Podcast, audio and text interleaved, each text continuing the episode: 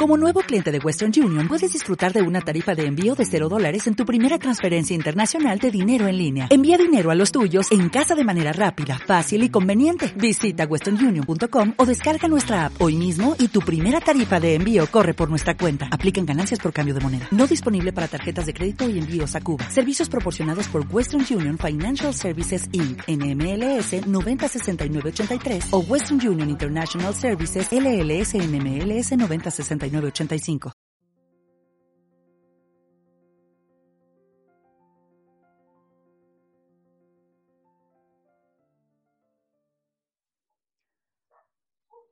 おもちゃのない子が、おもちゃのない子が寂しけりゃ、おもちゃをやったら治るでしょ母さんのない子が悲しけりゃ、母さんをあげたら嬉しいでしょ？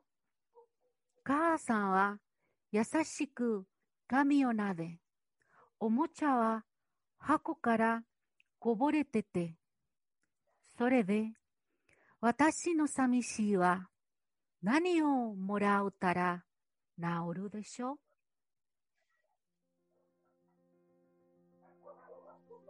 ？La niña sin juguetes. Si una niña sin juguetes se sintiera sola, ¿se sentiría mejor al regalarle juguetes? Si una niña sin madre se sintiera sola, ¿sería feliz al regalarle una madre? La madre gentilmente acariciaría su pelo, los juguetes de la caja se desbordarían. ¿Y mi soledad estaría mejor si me regalaran qué? Le damos la bienvenida a todas y todos nuestros seguidores. El día de hoy vamos a tener una maravillosa entrevista junto a nuestra queridísima Marcela Chandía. Vamos a estar hablando del libro que ya estrenó hace poquitito, ¿cierto? Junto a, Marcela, que es el libro Flor de Naranja Amarga. Así que le damos la bienvenida a Marcela. ¿Cómo estás el día de hoy? Hola, hola, hola Julie, hola Roberto. Bueno, feliz de estar con ustedes aquí conversando de uno de mis temas más eh, queridos, que es la literatura y sobre todo si hablamos de poesía y de una autora que yo amo tanto como a Kaneko Misuzu. Muchas gracias por la invitación, muchachos. Nosotros felices de tenerte aquí, Marce, siempre. Gracias, gracias. ¿Cómo ha estado tú, Julie, hoy? Eh, no me pregunte cómo he estado porque la vida es dura, así que solo voy a decir que estoy feliz de estar acá en esta entrevista a mi querida Marce por su maravilloso libro nuevo de poesía. Muchas gracias, Así es. Bueno, y este libro, Flor de Naranja Amarga, que es una traducción directa del japonés de nuestra queridísima Marcela Chandía, ¿cierto? Son poemas contemporáneos que pertenecen a Kaneko Misuzu. Exactamente. Y les comento un poquitito, les comento un poquitito de ella. Kaneko Misuzu es una de las mayores exponentes de la poesía infantil escrita en Japón durante la primera mitad del siglo XX.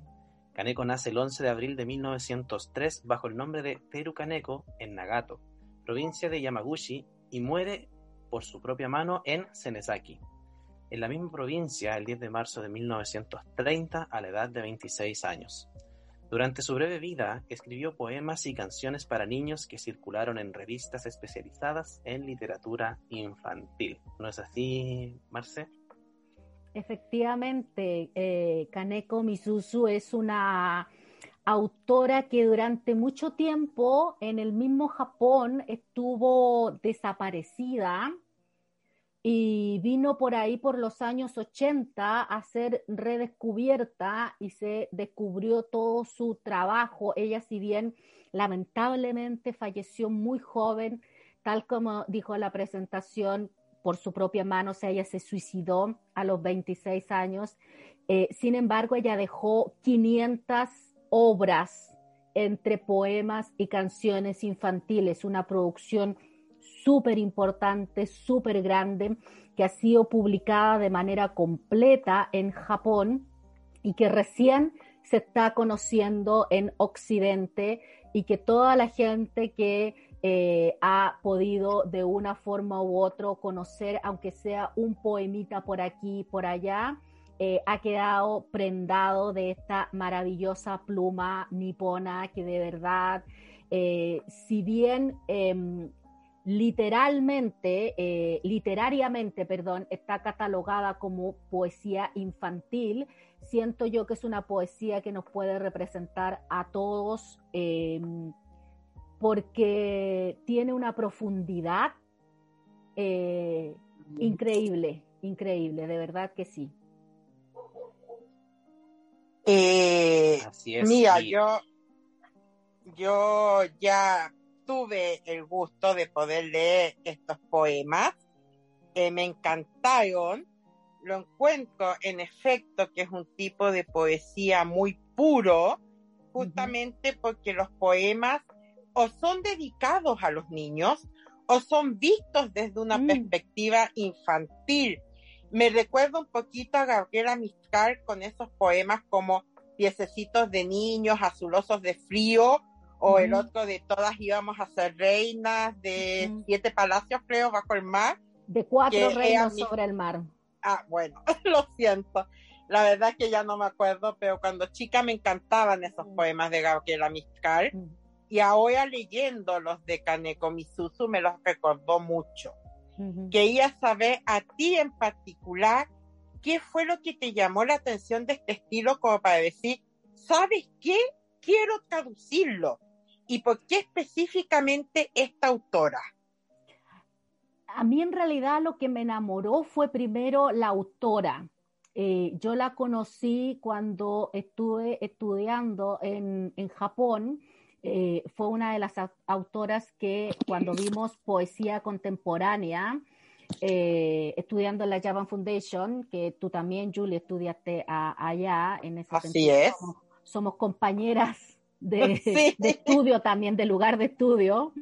Em, eh, y allá, cuando yo tomé literatura y vimos poesía contemporánea, em, uno de los autores fue Kaneko Misuzu y eh, yo leí el primer poema de ella y a mí me llegó, pero al tiro, o sea, me, enamoró. Y de ahí en adelante, siempre mi sueño fue eh, dar a conocerla, porque en ese tiempo no había ninguna traducción al español.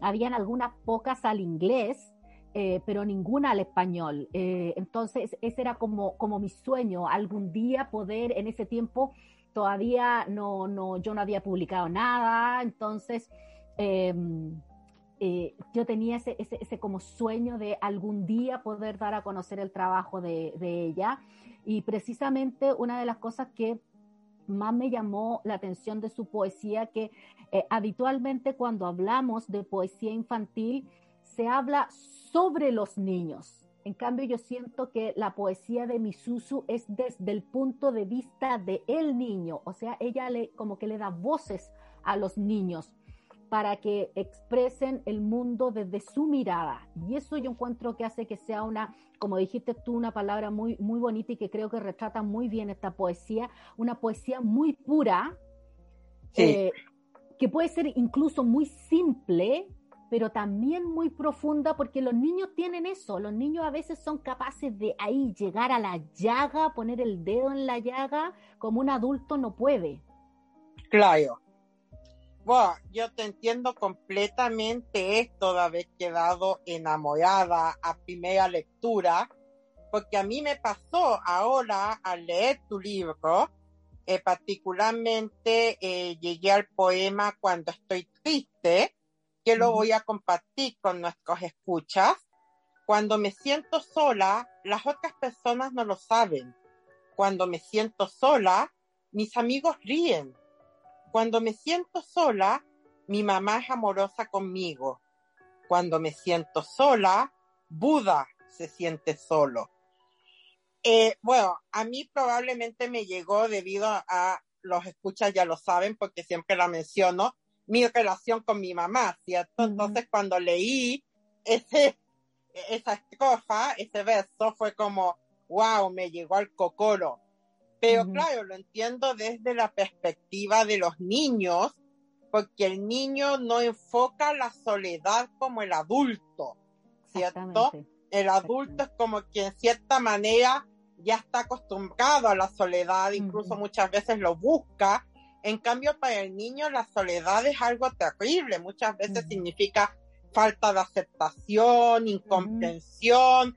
Entonces aquí eso se ve, o sea, cómo las otras personas no se dan cuenta de que este niñito o esta niñita está sola, cómo sus amigos siguen riendo a su alrededor, pero llega la mamá y la mamá sí se da cuenta y la cubre de forma amorosa. Pero también tenemos la estrofa final, cuando me siento sola, Buda se siente solo. Qué fuerte, qué, qué maravillosamente fuerte. Bueno, acá en Occidente lo podríamos haber adaptado al cristianismo diciendo mm. Dios se siente solo o Cristo se siente solo, ¿cierto? Pero es tan tremendamente profundo, en efecto, más allá de cuál sea tu creencia, el hecho de yo me siento sola y, desde ese sentimiento de soledad, el universo se siente solo. Eh, lo encontré increíble, increíble. Robbie, danos tu opinión. De hecho, le voy a confesar a, quienes nos están escuchando en este momento que es un poema que a mí también me, gustó mucho, pero también hay otro poema muy hermoso que, que yo también quise dejar seleccionado y Julie tomó este porque me comentó antes de comenzar a grabar que se sentía muy identificado con este poema que eh, tiene un mensaje muy fuerte, la verdad. Yo les voy a leer el, el, poema que a mí me encantó antes de hacerle la siguiente pregunta a Marcela, que se llama Las almas de las flores. Las almas de las flores caídas en el jardín de Buda volverán todas a nacer, porque las flores son amables. Cuando el sol las llama, se abren rápidamente y sonríen. Les dan miel a las mariposas y aroma a las personas. Cuando el viento viene y las llama, los siguen dócilmente, por supuesto. Aunque sean despojos, se convierten en comida para jugar a la once. ¿Cómo podríamos interpretar este, este poema? Bueno, yo creo que la poesía, a mi parecer, si Marcela, corrígeme si estoy equivocado, eh, yo creo que la poesía a cada uno le puede entregar una interpretación diferente. Creo que, cada uno le llega, es, como leer el principito, el principito yo creo que cada uno lo puede interpretar de diferentes maneras y cada vez que uno lo lee aprende algo nuevo, ¿cierto? Es verdad. Es verdad. Creo que yo siento que si bien eh, hablamos de flores como tal, yo creo o, lo interpreto que las flores somos nosotros. Y nosotros somos los que nutrimos, ¿cierto? Este mundo, esta, esta tierra tan, tan fértil en la que vivimos, que, tenemos que amar y que tenemos que, agradecer también lo que tenemos. Entonces, no, no, voy, a, no voy a profundizar mucho más para no, no alargarme, pero, pero siento que cuando compren el libro de, de Marcela y lo lean, léanlo una, dos, tres, cuatro veces, porque siempre van a encontrar una interpretación diferente y que les puede llenar mucho más el alma. en, base, en base a esto, porque también tengo una pregunta a Marcela, tú el año, bueno, el año ya 2017, ¿cierto? Sacaste el sacaste el libro, ¿cierto? 100 poetas, un poema. Luego en el 2019 de lo escrito en mi abanico. Y ahora este año, esto que es poesía, introducción a la poesía clásica japonesa y claramente del libro que estamos hablando hoy, Flor de Naranja Amarga. Entonces, en este contexto, ¿cierto? Como traductora, sin duda debes encontrarte con alguna dificultad idiomática. Entonces, en base a eso, ¿qué fue lo que más te costó al realizar esta traducción? Y por el lado opuesto, ¿qué fue lo más agradable al trabajar en este libro?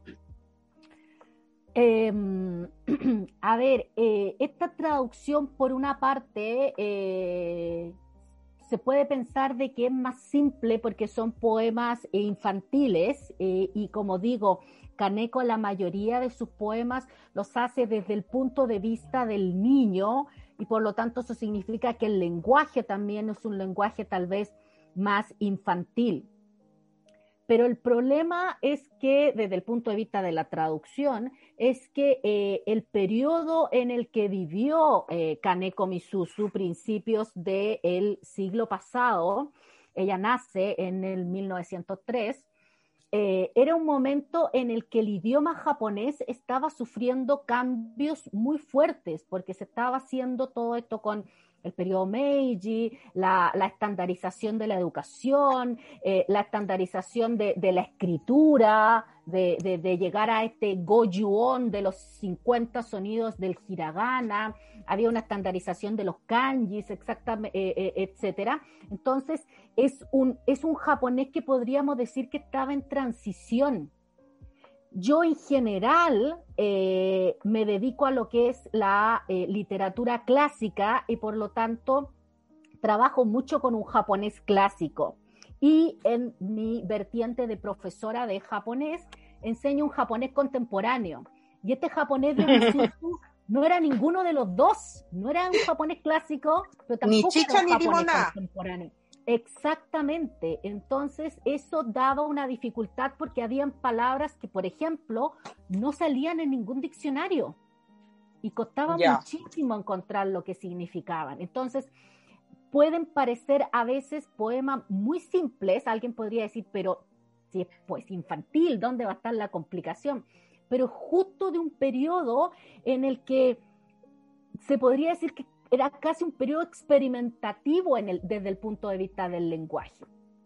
Pero también por otra parte vemos que eh, después, eh, esta es una edición, eh, le decimos a, quienes nos están escuchando, es una edición bilingüe, vienen los poemas originales en japonés, viene la versión en, roman, en romaji, o sea, la romanización, y viene la traducción. Entonces, eh, para los que les interese el idioma o los que estén estudiando el idioma, pueden ver que hay poemas, por ejemplo, uno de los que a mí más me gusta, que todo el poema no trae ni un solo verbo. Y el problema era que eso no funcionaba tan bien de repente en el español. Entonces también hubieron poemas que tuvieron que sufrir una adaptación importante para que en español se pudieran entender. Eso me parece, perdón, me parece excelente como para recomendárselo a los estudiantes de idioma, porque eso es algo que a ellos les cuesta mucho entender de la diferencia en los idiomas. Absolutamente. Em, de hecho, eh, déjame ver si te puedo decir, y, y hay un trabajo también muy fuerte, no solo de, porque, porque aquí hay una primera etapa de traducción, donde trabajo yo con el poema. Después viene una segunda etapa donde yo trabajo con la editora, que en este caso fue Mónica Droigi, y con ellas hicimos la edición y ahí vuelve a salir una suerte de segunda, tercera, cuarta traducción en el cual viene eh, la visión de esta otra persona del el poema ya traducido. Entonces también hubo mucho trabajo ahí, es, un libro que tuvo un trabajo de edición importante, eh, precisamente por eso, porque era... Em, tenía que entenderse. Eh, también cuando tú dices, voy a presentar un, libro que, si bien, yo insisto, es, para todo público, eh, es poesía infantil, entonces no, no se puede dejar un poema demasiado subjetivo, como quien dice. Entonces, eh, tenían que ser poemas que se entendieran bien en español. Y ah, ahí, como digo, hubo un trabajo súper importante de, edición. Entonces, fue difícil eh, la parte, no en todos los poemas, como siempre hay poemas que, salen más rápido y más fácil y más natural, y hay poemas con los que uno pelea y pelea y se da de cabezazo contra la pared. Eh, en el periodo de la traducción, pero también en la edición hubieron poemas que tuvieron mucho trabajo de edición porque habían frases que costaban mucho. Eh, entonces sí, fue, fue un trabajo que, eh, que, valga la redundancia, requirió de mucho trabajo, de muchas horas de trabajo. Oye, y hablando un poquito del tema, hablando un poquito del tema del editorial, eh, supe que este libro rompió el formato del editorial. ya que los poemas eran más largos, por lo que tuvieron que alargar el formato. Por lo tanto, no es como de lo escrito en mi abanico, que era más cortito. Este libro, al medirlo, son como dos dedos más de largo y como un dedo más de ancho. Efectivamente, sí, porque eh, de lo escrito en mi abanico era haiku y eh, el otro título que había en esa colección, que era eh, La primavera llegó en un carro tirado por caballos, era prosa, por lo tanto la prosa se puede acomodar básicamente a cualquier formato. pero acá con los poemas, al ser poemas largos, incluso hay varios poemas que también le aviso a nuestros eh, oyentes, hay poemas que son en dos páginas, pero da la impresión que el poema ya terminó. Entonces, miren al otro lado porque a veces el poema continúa. Okay. Eh, entonces, claro, eso significó que al final hubo que eh, alterar el, el, formato que había como para los libros de la colección y hacer este un poquito más grande, precisamente para poder acomodar estos poemas más largos. Qué genial, qué genial. Oye, Marce, y hablando un poquito de tu libro anterior, que es poesía, introducción a la poesía clásica japonesa, voy a contarle a nuestros seguidores que ha sido un éxito de ventas. Ya se agotó su primera tirada, así que Marce, te quiero felicitar no me engaña para nada porque tú eres una genio. Yo te considero una maestra en lo que es poesía. Muchas gracias. Pero tiene el detalle, sí, tiene el detalle que es como tu primera obra propiamente tal, ya que mm, las otras publicaciones han sido traducciones, ¿cierto? Sí, efectivamente. ¿Tú crees que Flor de Naranja Amarga irá a tener el mismo alcance ¿Has notado alguna diferencia de venta entre lo que es esta obra original ya agotada y lo que han sido tus traducciones anteriores? Em, em, bueno, Flor de Naranja Amarga acaba de salir. De hecho, hasta el momento está disponible eh, solamente en la página de la editorial, editorialnoctambula.cl. Eh, por lo tanto, todavía no sé cómo le irá él. Yo espero que todos los que nos están escuchando se interesen en esta maravillosa poeta y su trabajo y adquieran el libro. Pero eh, viendo los trabajos anteriores, em, es una cosa como cíclica, yo creo, que el, el, libro nuevo también ayuda a los libros que se han publicado antes, porque entonces gente que no me conocía me conoce por ese nuevo libro, se entera de que tengo otros libros y van y buscan esos libros. Entonces, eh, en, ese sentido, siento que eh, e, el nuevo libro siempre aporta porque eh, en cierta medida siempre hay gente que aún no la conoce y que se entera del trabajo de uno por la nueva publicación, pero eso lo lleva a saber que esta persona o tiene otros libros publicados e interesarse. Entonces, en ese sentido, creo que eh, el otro em, punto importante a considerar en esto es que, por ejemplo, que es poesía, introducción a la poesía clásica japonesa, tuvo un lanzamiento internacional. Entonces también eh, la visibilización que se hizo inmediata fue mucho más grande que mis libros anteriores que habían tenido solo lanzamientos acá en Chile. Y como siempre digo, con todo lo terrible que ha, que ha sido la pandemia, también esto de el volcarnos al mundo virtual ha permitido que en cierta medida las fronteras desaparezcan y que eh, el trabajo de uno pueda llegar a más gente. Así que en ese sentido también ha tenido esa parte positiva. Ustedes mismos tienen oyentes de muchos países. Eh, y que, y que estoy feliz que nos estén escuchando y que se enteren también que ustedes me ayudan a difundir mi trabajo y, y esto lo permite precisamente la virtualidad. Exacto, exacto.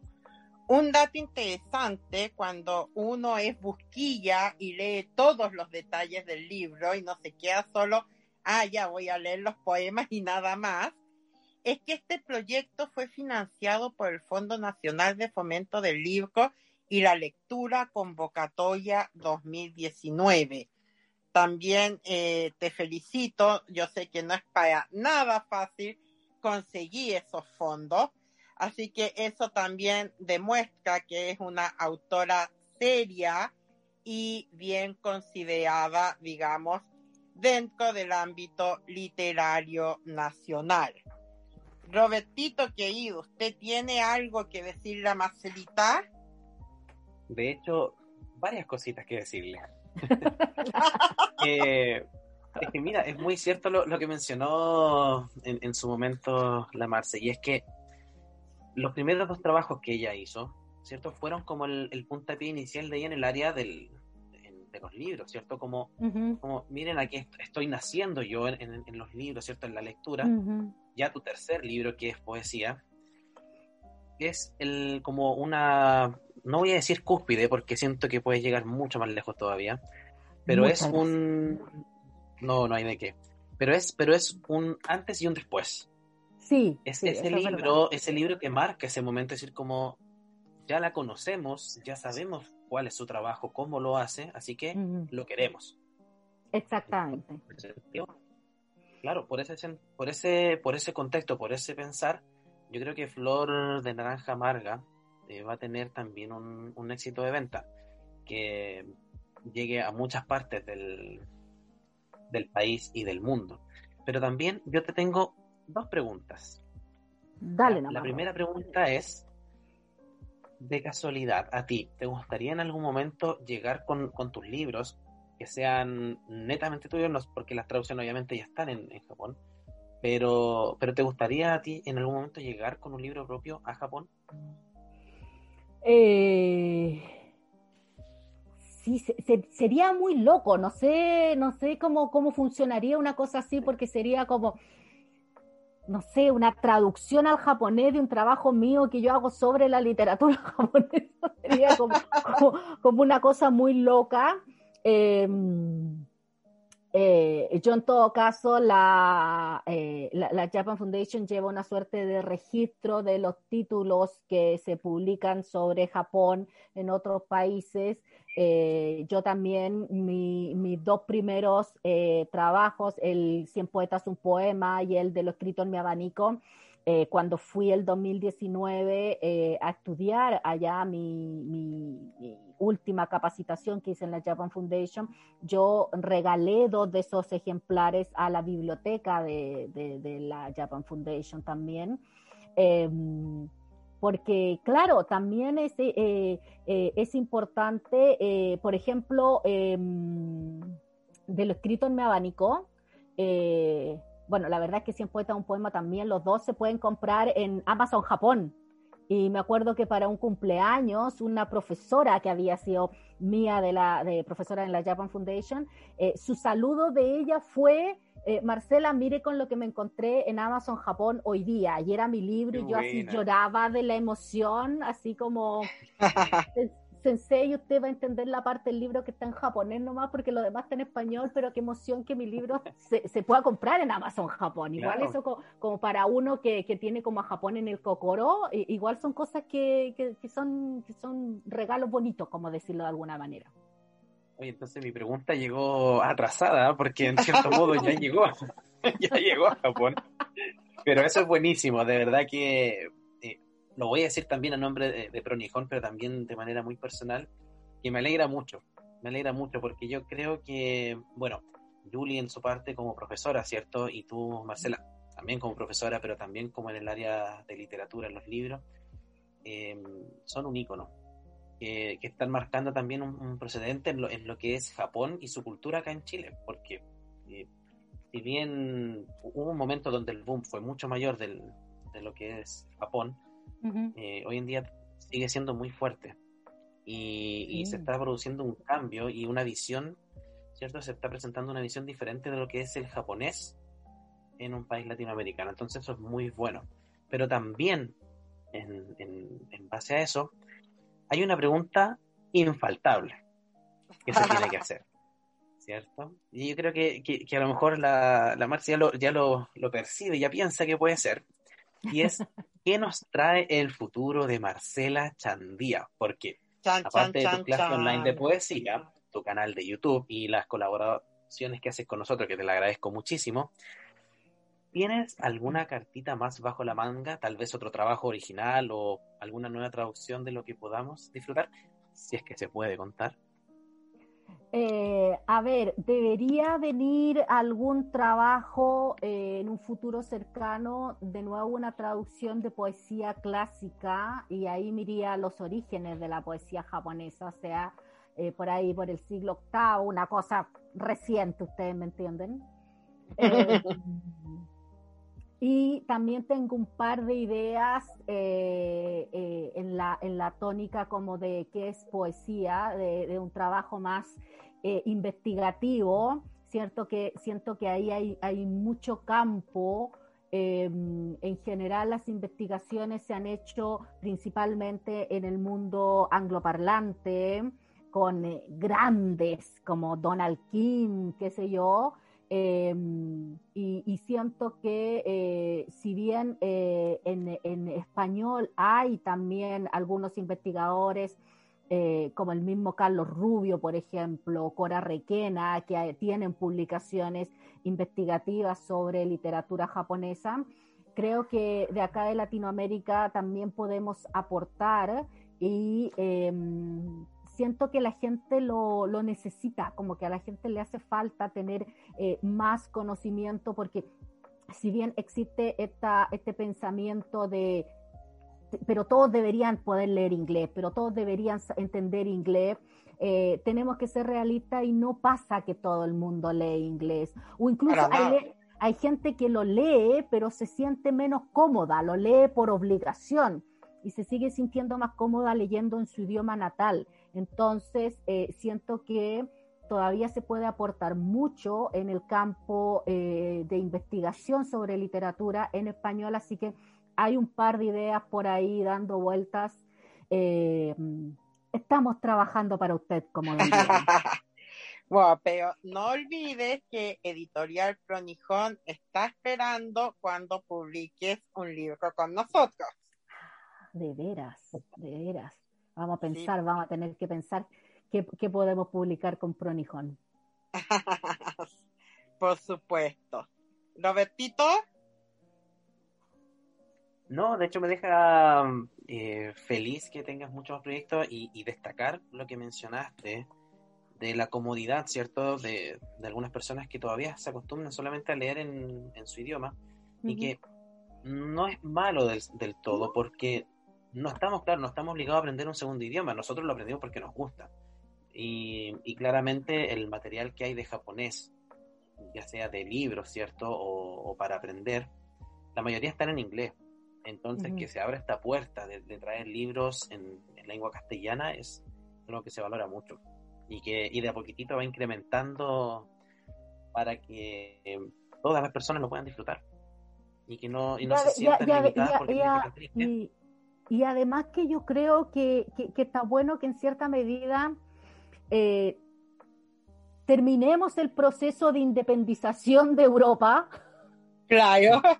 Y, produzcamos desde acá. No tenemos por qué siempre estar esperando, ay, que nos llegue esta traducción que hicieron en España, eh, incluso eh, en México, que no, no nosotros si, si, se hace de manera seria, si se hace de manera eh, profesional, yo creo que los investigadores latinoamericanos tienen mucho que decir y, y está bueno que lo empiecen a decir. Sí, es verdad y además eh, es verdad que acá en Chile no es la comunidad japonesa más grande, de hecho los que nos dedicamos a esto del japonés somos poquititos, pero dentro de los poquititos que somos, buenos. Eso, somos buenos, somos power. Entonces sí, es importante que demos a conocer nuestro trabajo, que demos a conocer nuestro interés que se vea que esto no es un hobby para nosotros. Esto es a lo que nos dedicamos, es nuestra pasión, es lo que llevamos estudiando por años. Entonces, no creer que porque, ah, Casil tiene miles de japoneses, así que Brasil es mucho más válido.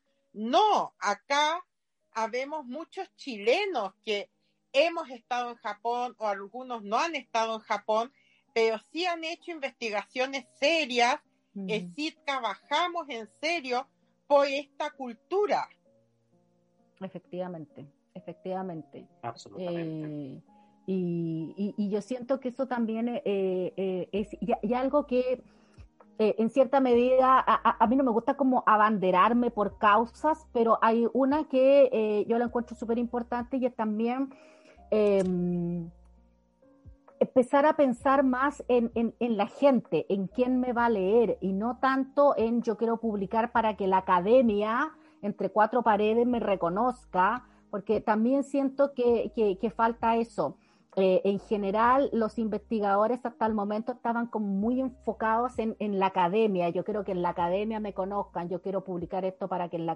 Y al final eso queda entre cuatro paredes, juntando polvo en una biblioteca, eh, queda como para el currículum personal de uno, pero yo siempre he sentido eh, en mi trabajo como profesora que, que, mi, mi, función primordial como docente es ser un puente. Yo tomo este conocimiento que he recibido de otros maestros y el conocimiento tiene que pasar por mí y llegarle a un otro. Entonces, a mí no me sirve que mi investigación se quede entre cuatro paredes en la academia, a mí me sirve que esté en la librería, que le llegue a la gente, que la gente que necesita este conocimiento lo, lo obtenga. Eh, y ahí se cumple este proceso de, de traspaso de información. Sí, me recuerdas cuando tú y yo y otro profesor eh, fuimos a Lima, Perú, ¿te acuerdas? A un seminario, un congreso. Y claro, preparamos tremendas presentaciones, cada uno en su especialidad. Pero ¿qué pasó? Que esto no es abierto al público. Entonces al final éramos los mismos profesores que presentábamos, los que nos íbamos paseando por las presentaciones de los otros, que probablemente ya conocían estos temas porque los han visto un millón de veces ¿Dónde estaba la gente a la que sí le interesa estas cosas? La gente que a lo mejor no sabe y con esto puede descubrir un mundo nuevo. Es a esa gente a quienes tenemos que llegar. Tenemos que llegar no a la biblioteca de una universidad, sino que a la librería del pueblo. Exactamente, exactamente. Yo creo que, que, hay que romper ese, como, como mencionó Marcela, el, esa, ese muro de las, de las cuatro paredes, ¿cierto? Para que llegue a, toda la, a todas las personas. y, es un trabajo súper importante porque más allá de, ¿cierto? De, de, romper este esquema que es solamente la academia, es que las personas comprendan que su trabajo, o sea, no sé, yo pienso que de qué vale un trabajo que, que es de un, para poder entregar conocimiento, para que la persona aprenda, si no se lo quieres entregar. Claro. ¿Cuál es, cuál es el objetivo? O sea, maravilloso que, que sepas mucho, que, seas la persona más seca del mundo. Pero ¿qué, ¿qué, sacas con tener todo ese conocimiento si no lo logramos transmitir a una nueva generación? Exactamente. ¿Dónde queda el objetivo de eso? O sea, en mi pensar, sé que hay personas que a lo mejor no van a pensar igual, pero no tenemos que olvidar que somos una sociedad colectiva. Y si es una sociedad colectiva, tenemos que trabajar en equipo. Y trabajar en equipo significa ir pasando los conocimientos para que las demás personas sigan entregando esto y se vuelve una cadena de información. Y que, y que el conocimiento, a fin de cuentas, eh, así es como se preserva a través del tiempo. Claro. Si, si, el conocimiento se mantiene cerrado, a fin de cuentas, las personas que lo poseen van a terminar por morir y, y se va a perder ese conocimiento. El conocimiento, la única manera de pasar de generación en generación es que sea transmitido. Y, y, y eso yo siento también de que Em, eh, y, fue mi objetivo, por ejemplo, con mi libro anterior, que es Poesía, Introducción a la Poesía Clásica Japonesa, precisamente que mi trabajo fuera, eh, fuera una ayuda para la gente, que cuando alguien quisiera hacer su tesis en literatura o en Japón en general, porque a fin de cuentas Japón es este, yo siempre digo que Japón no se, no, no, no se puede eh, fragmentar, es un concepto macro que tiene distintas expresiones, pero que cuando a uno le interesa una de esas expresiones, tarde o temprano a uno lo van a empezar a cautivar el resto, porque todas pertenecen a este concepto macro que es Japón. Entonces, cuando alguien quería estudiar sobre Japón, aprender sobre Japón, saber, eh, hacer un trabajo, hacer una investigación, que mi libro les sirviera como una ayuda, que fuera ahí como el libro de referencia que pudieran tener, que les sirviera y que les dijera, ok, aquí yo te entrego esta gotita de conocimiento para ayudarte en tu propio camino de investigación. Sí, sabes que estaba pensando con eso que dijiste justamente de que si no compartimos nuestros conocimientos se van a perder justamente lo que está pasando en Japón me acuerdo cuando eh, la Sole, mi mejor amiga y maestra de amigurumi, kansashi, cocina y otras artes japonesa, empezó a estudiar kansashi. Ella empezó a investigar del tema y trató inclusive de buscar maestros japoneses y se encontró con que el arte del kansashi, que son las flores de género que se usan en el pelo para acompañar la vestimenta tradicional está muriendo. ¿Y por qué está muriendo?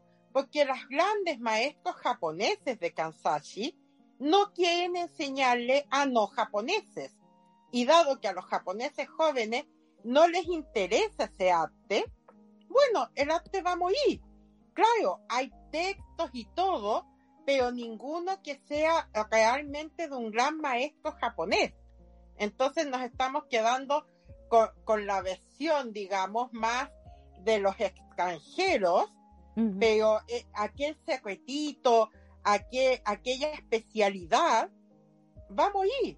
Y está pasando eso con muchas artes tradicionales japonesas. Y también está pasando con algunas de que hay ciertos maestros que ya se han empezado a dar cuenta que em, eh, y, yo creo que ahí también pasaba con un poco, vuelvo al tema de la profesión, del profesionalismo. Eh, yo siento que mucha de esa reticencia a, enseñar a extranjeros era porque tal vez una, una, una primera oleada iba, iba más como de, del, del, fan que del que en realidad eh, quería dedicarse. Y yo creo que en ciertas áreas eh, ciertas personas en específico han ido demostrándole a los japoneses de que efectivamente ellos de verdad están interesados en eso y hay algunos que ya de a poco se están empezando a abrir, a compartir sus, sus conocimientos eh, precisamente eh, por eso, pero porque se demostró y yo creo que siempre eso es importante. Eh, es un poco lo mismo cuando, eh, lo mismo de la publicación del libro, uno podría decir, pero si en estos días cualquiera publica un libro, y es verdad, es mucho más accesible publicar un libro. Pero cuando tú ya demuestras de que tu trabajo es serio, tu trabajo profesional, entonces no te quedas en el un libro, sino que aparece tarde o temprano un segundo, un tercero. pero yo siento que tienes que ir demostrando de efectivamente de que eres profesional, eh, de que haces tu trabajo de manera seria. Eso yo creo que siempre es súper importante. Eh, está bien amar Japón, pero también es súper importante hacer el trabajo de manera seria y profesional. Sí, el profesionalismo es algo que a veces parece que estuviera en vías de extinción, pero pucha que es importante la responsabilidad el profesionalismo, la ética laboral, son cosas que nunca van a pasar de moda. O si pasan, no deberían pasar de moda. Pero bueno, eh, volviendo, al libro. volviendo al libro, hace, quiero reiterarte nuestras felicitaciones. Es un libro maravilloso. Como bien dijo Roberto, por favor, léanlo, pero léanlo una y otra vez, ¿cierto? No se queden con la primera lectura, porque van a ver que cada vez que la vuelvan a leer, van a encontrar algo nuevo. Y para terminar, bueno, agradecer a todos nuestros seguidores, Espero que les haya agradado esta entrevista. Si tienen más preguntas para Marcela, por favor déjenlas en los comentarios, se las haremos llegar. Y Marcelita, ¿algo que quieras agregar antes de terminar? Eh, yo creo que así como comenzamos con un poema elegido por Roberto, después a la mitad leímos un poema elegido por ti, me gustaría darme el gusto de terminar con un poema eh, elegido por mí. Por supuesto, la eh. Y es un poema que siempre me ha gustado porque lo encuentro, lo que decía eso, esa simplicidad eh, infantil, pero a la vez esa profundidad que a uno lo deja wow. El poema se llama La abeja y Dios. La abeja en la flor, la flor en el jardín, el jardín en el muro, el muro en el pueblo, el pueblo en Japón, Japón en el mundo, el mundo en Dios y Dios en la pequeña abeja. ¡Ay, qué maravilloso! ¡Qué maravilloso y qué profundo! Me encantó, me encantó, Marce. Bueno, muchas gracias por haber compartido con nosotros. Eh, digamos, es un honor tenerte siempre cada vez que nos visitas. Gracias, yo feliz de la invitación. y poder anunciar la publicación de este libro que yo sé que llevaba harto tiempo esperando que saliera, que saliera mm. y finalmente salió. Así que eso, agradecerte mucho, agradecerle a nuestros seguidores y Robertito, ¿algo que agregar? Mira, la verdad, dar todas, todas las gracias a Marcela eh, también feliz porque tengo el libro en mis manos, es muy, muy bonito. y aparte que la portada es maravillosa, de verdad. Sí, está muy bonita. Y les dejo, los dejo invitados a nuestras seguidoras y seguidores. ¿Quieren saber dónde está? ¿En qué página está ese poema? Bueno, compren el libro y van a poder saber Muchas gracias, Marce Yuri, por, por esta entrevista, por este espacio para dar a conocer el libro de, de Marcela. Ya, muchas gracias también a ti, Robertito. Y estén atentos a Instagram porque Marcelita va a estar apareciendo en nuestras historias con más datos fenomenales sobre su libro. Con esto nos despedimos por hoy, queridos amigos, amigas de Chile, Latinoamérica, Asia, Europa. Ha sido es siempre un gusto poder producir material interesante para ustedes y nos estaremos viendo muy pronto. Bye bye. Bye bye. muy bien. Chao, chao.